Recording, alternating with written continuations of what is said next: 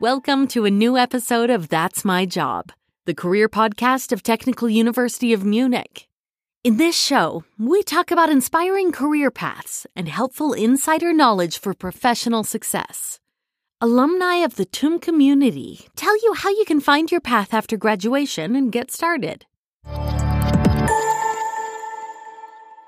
So it took me quite a time that I need to set my mind differently. I need to think industrial wise rather than only academic wise. And this was like the difference I had to get.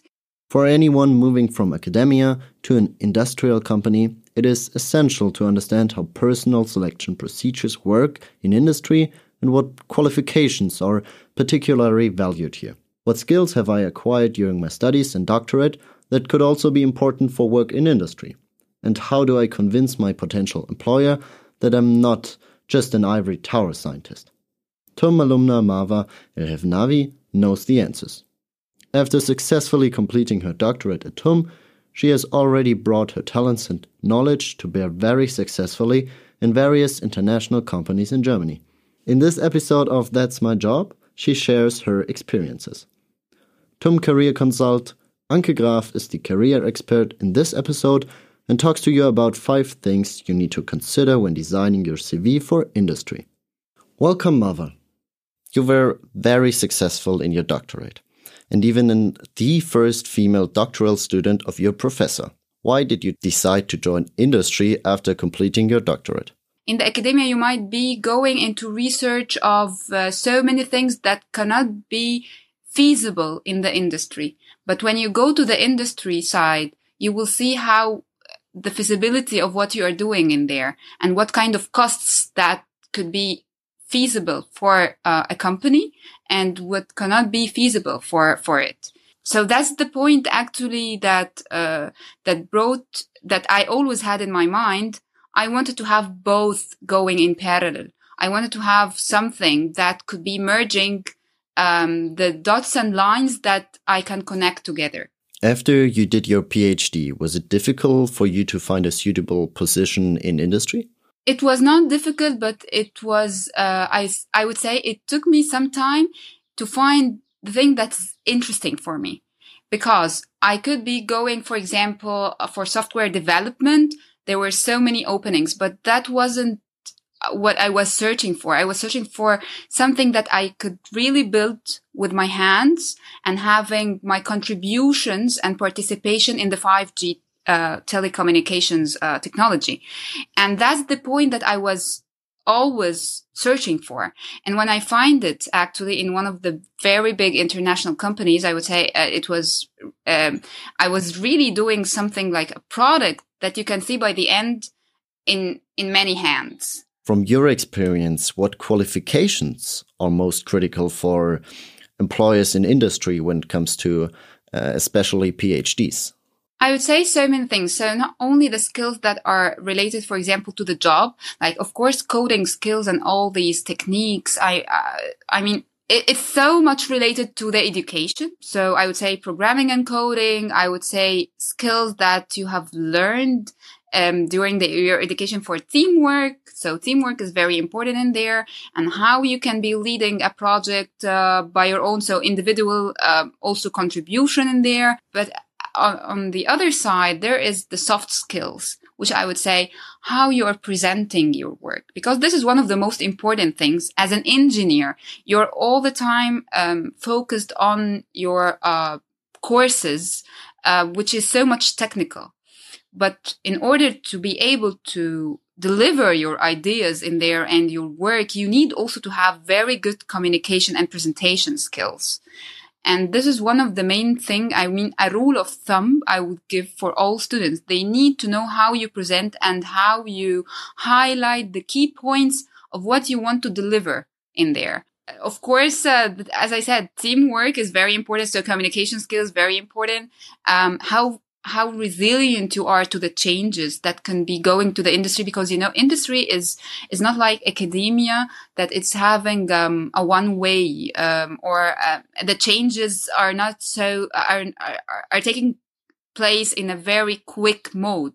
So you need all the time to be flexible and adapt to the changes and this is one of the key points that you need also to show. For example, if you had been into a project during your studies and uh, you were able to deliver something in a, on a very short notice, or something wrong happened, and how you were able to fix it over there, how you were able to communicate with your other colleagues. So all these kind of teeny tiny skills add on to your values and and um, I would say capabilities when you apply for a job.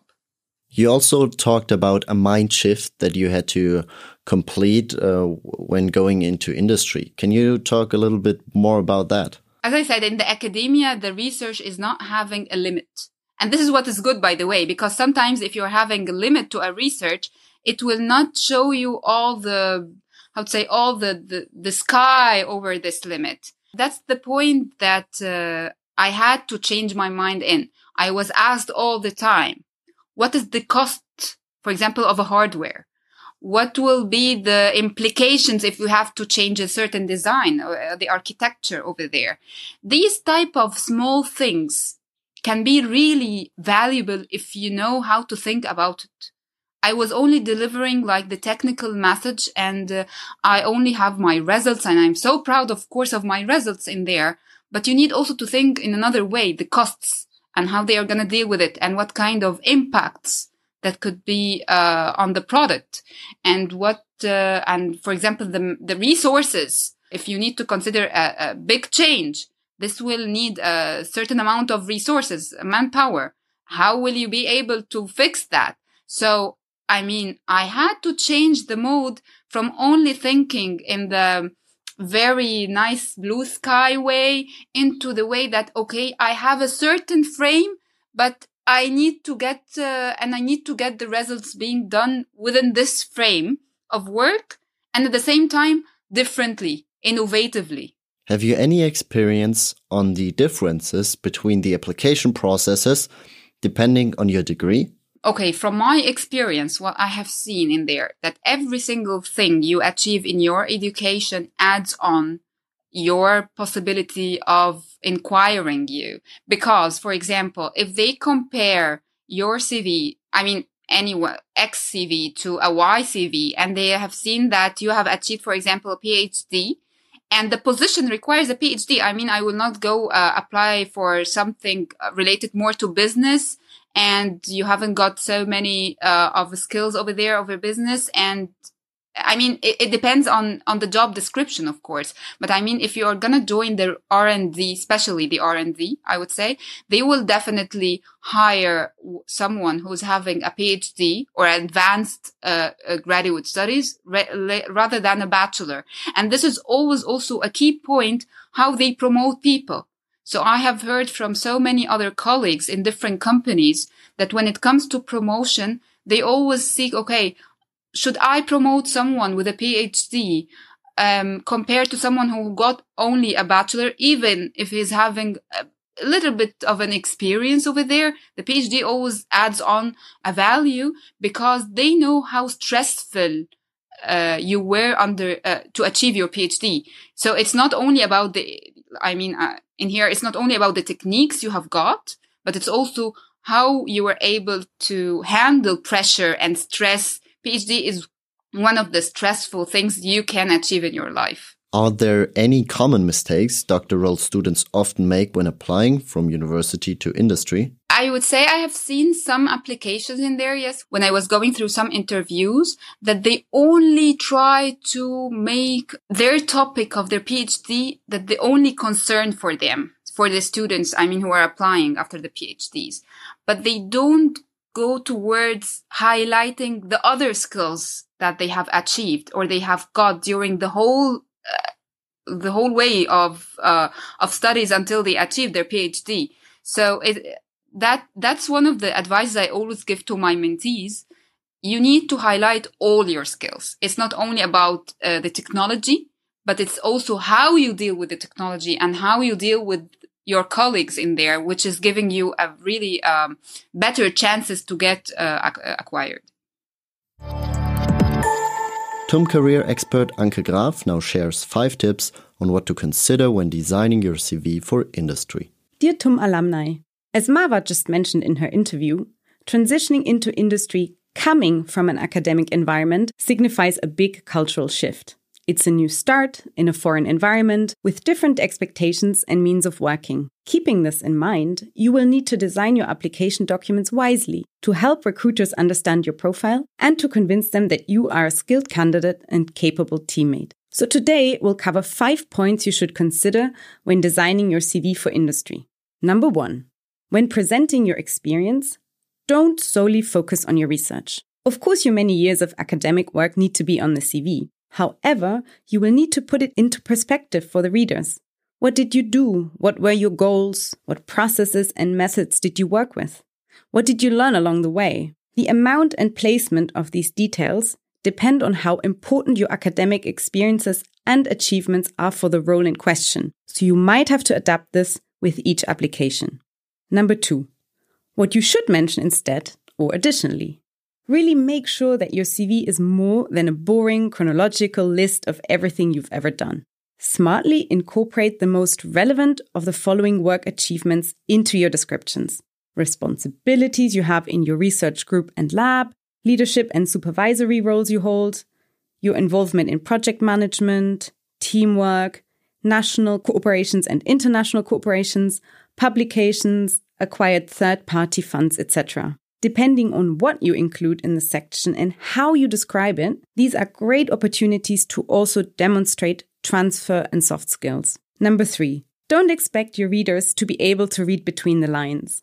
So, you've worked in a close knit environment for many years and are surely very familiar with a wide range of abbreviations, project names, organization, process, and material names. But are your readers? Or will they need additional details and background information to understand your descriptions? Number four, ensure your profile is comprehensive. In a minute, Marwa will tell us about the various volunteering initiatives she's involved with. You will hear how passionate she feels about female empowerment and networking. Since it's easiest to speak convincingly about things we feel strongly about, make sure that your application documents convey your interests and motivation. You obviously want to be seen as a skilled and capable candidate first and foremost, but your CV should express who you are as a person and colleague because cultural fit with company values and with your future team is becoming increasingly important in recruiting. Number five, use your bibliography wisely we recommend that you don't exceed the two page limit for the CV. Instead, present all your relevant PhD related information that you weren't able to fit under the work experience section onto a third page. Name it bibliography or overview of your academic achievements or something similar, and present your research in more detail, conferences attended, publications, talks given, prizes, teaching activity. And here you really can go into detail if you wish, depending on how relevant this information is. You can talk about the level which you taught, the formats, frequency, group sizes, and maybe even evaluation results that you may have achieved or received. Even when applying for an industry position, you should include this information. If you keep these five points in mind when designing your CV, you should be able to impress any industry recruiter really. Give it a try and feel free to upload your documents to our online CV check to receive feedback from the TUM career experts before dispatching your application. If you'd like to learn more about application processes and how to present yourself as a desirable candidate, we invite you to attend our varied career events specifically for doctoral students and postdocs. We hope you will join us at one of the upcoming events and wish you all the best on your career journey. Okay, let's talk a little bit about your job. You have worked for many interesting companies, for example, Apple and Intel. They say the first 100 days on your job are crucial. What do you think of when you remember your first 100 days in the industry? Okay, let me give you two different experiences because, as I said, my PhD was also related to the industry. So I was working in a Japanese international company and in there, it was like, I was just a master student who, who just started a PhD and in the industry, which is a bit weird, I would say, for me, how it went and how the process, how should I deal with my colleagues in there in the office and, um, how things are being handled. So it took me quite a time that I need to set my mind differently. I need to think industrial wise rather than only academic wise. And this was like the difference I had to get. And I had uh, other trainings also on how to deal with the culture because Japanese culture is different, for example, from the European culture. So this is, this was also a training that I got and I was so much happy that I get to introduce, to get introduced to different cultures in there.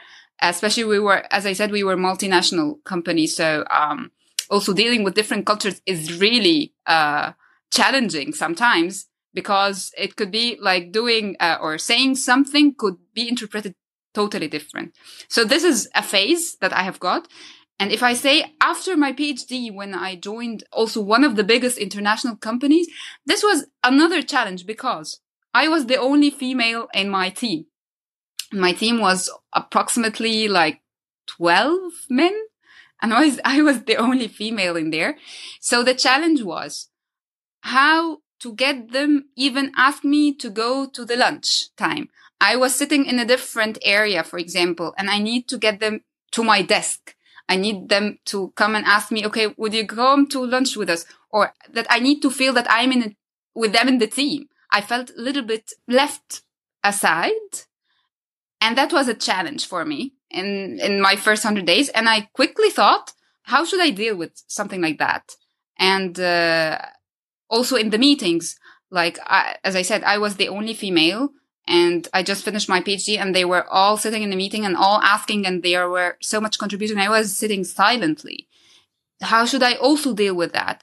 So first of all, I thought, okay, why shouldn't I get some sweets and chocolates to the, uh, to my colleagues and ask them every day, uh, okay, would you come to my desk so that you can get a nice, uh, sweet, uh, in here or chocolate in here? So that's, that's how I started to let them come to my desk and say, okay, hi in there and I'm in here. And like we started as if I'm starting a, a small chat, but this made some nice, uh, let's say cultural, uh, talk over there.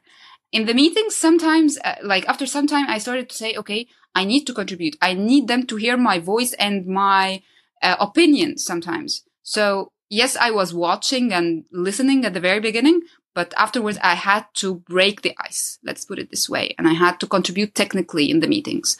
What did you learn from those different experiences? On the one hand, you had to learn to integrate yourself in, in this team.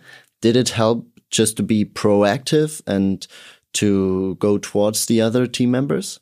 It did help, yes sometimes I have to go myself and contribute myself. And sometimes I have to invite them actually to a meeting. Let's, okay, discuss this topic because this, I can see an issue over here and let's try to do something positively. So you need to handle the things from the middle of, uh, uh from the middle of the way. So you're able to not only you are the one going towards your colleagues, but at the same time, they have to feel that you are needed in there because you have a positive and a different opinion that they need to consider while uh, executing some projects.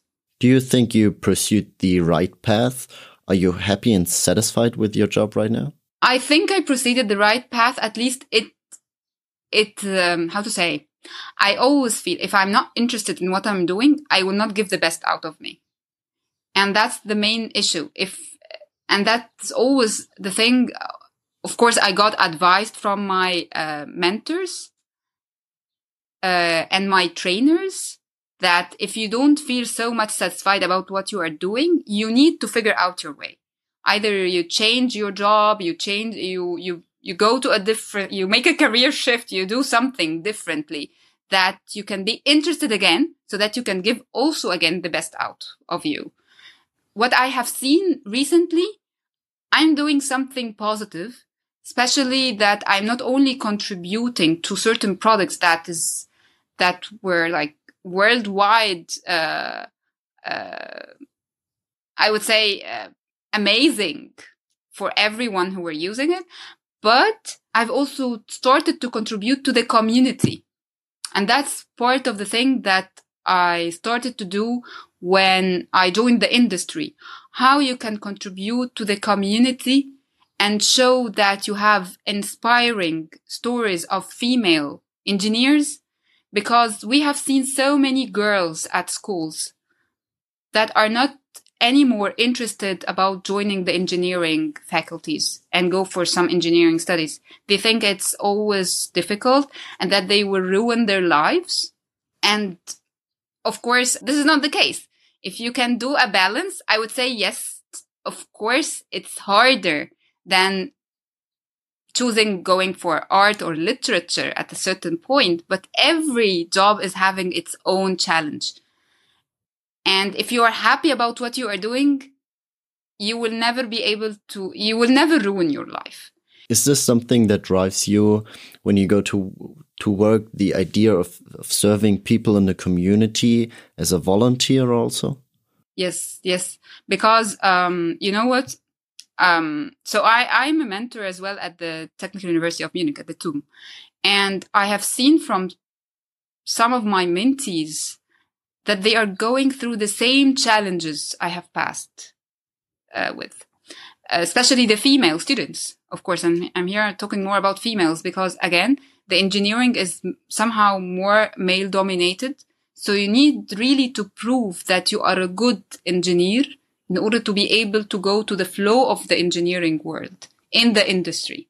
So when I started to hear their stories, I thought, okay, I went through some of the examples I have I have heard from them, and if I can at least part, like give them the right track or the right path that they need to follow, this will be not only a, su a, success for myself, but a success for them. One can really see that you're especially committed to getting more women into engineering and supporting them in their career development so they themselves can also support others. Why is that so important to you? Okay, let me tell you something. I have heard many examples and stories from my colleagues and even in some conferences about women who really faced a lot of challenges that sometimes they were they had to give up. And that's the point that I don't want others to pass through. Don't give up you always have the way out of it.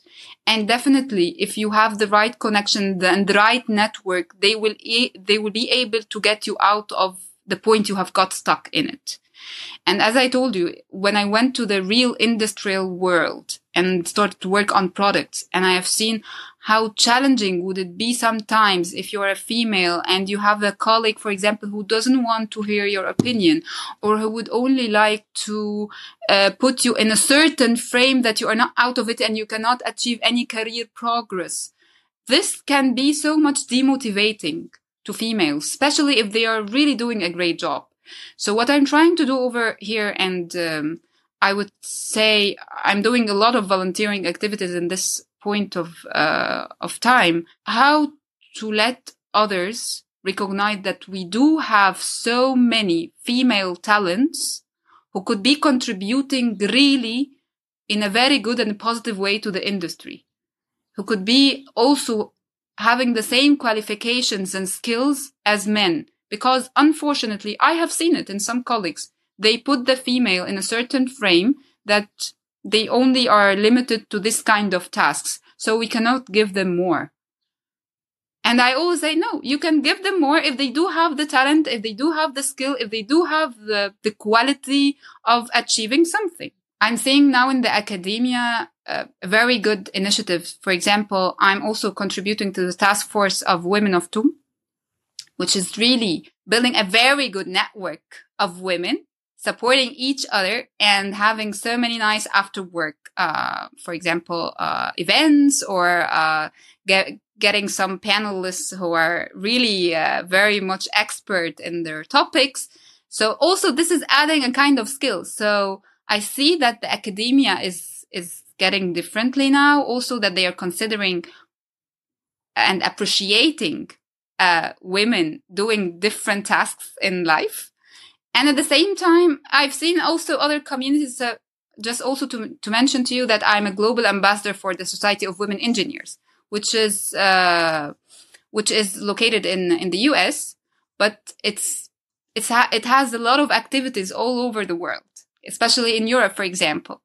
And when I see how female engineers would like to help each other, I feel okay. Now there are so many people who could be helping and supporting and contributing positively to the whole community.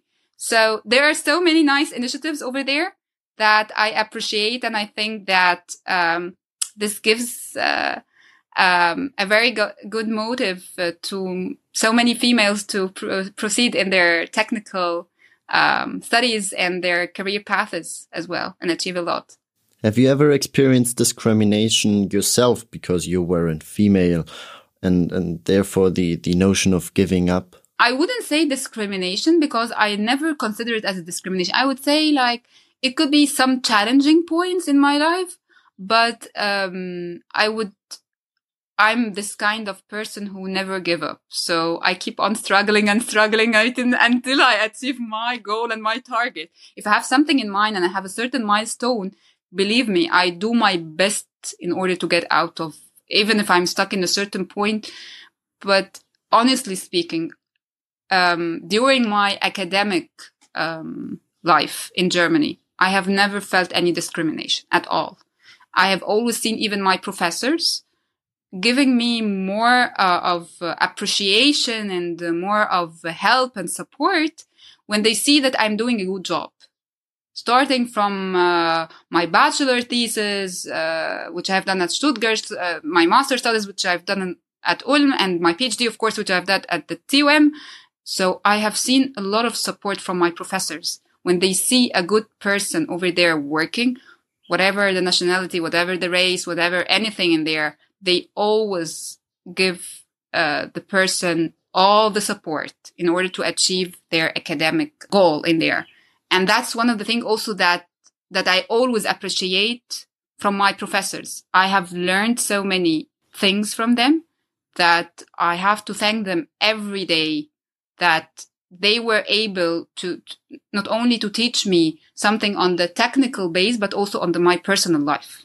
How have you dealt with situations in which you didn't feel full support? So as I said, from my professors, I have got all the time my, my the full support, to be honest. And uh, even my colleagues at the university, they were always supportive. Uh, especially at TUM, we were all like working all together. So I remember, for example, my PhD seminars, we were all boosting each other's energy. And I was so much like, uh, really, uh, enjoying when it comes to to my PhD life at the TUM. But in the industry world is different. There are so many dramatic changes. There are so many things ongoing beside you that if you are not able to, to, to watch it like clearly, you might uh, not feel so much well. And I would say one of the things that helped me are my mentors.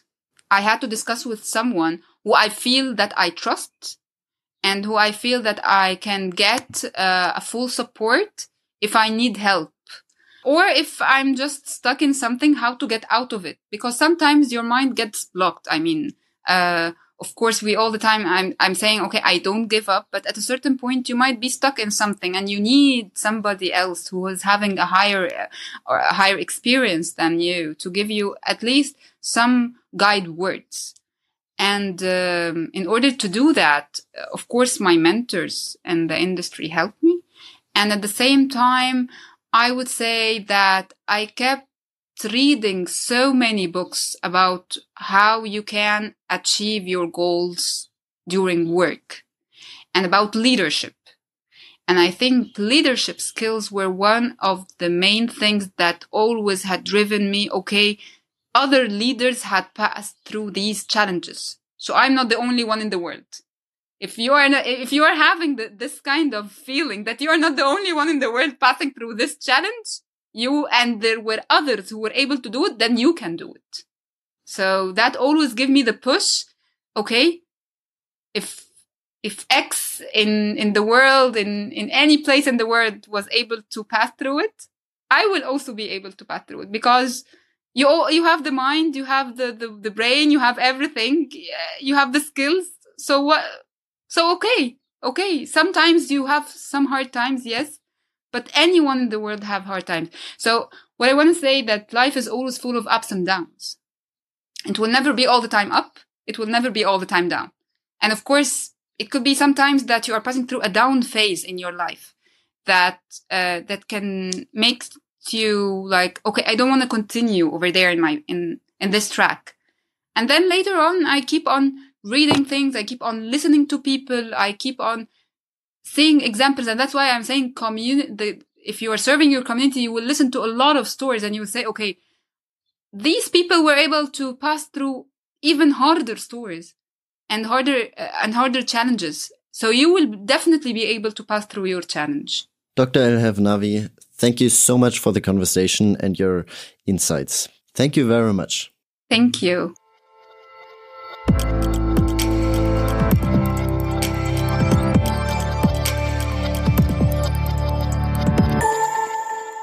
Thanks for listening. If you enjoyed this episode of That's My Job, follow us on Spotify, Apple Podcasts, or wherever you enjoy listening to podcasts. That way, you'll be notified when there's a new episode. You'll find even more tips, experiences, and recommendations on career entry and careers in the show notes and on our website at community.tum.de slash career.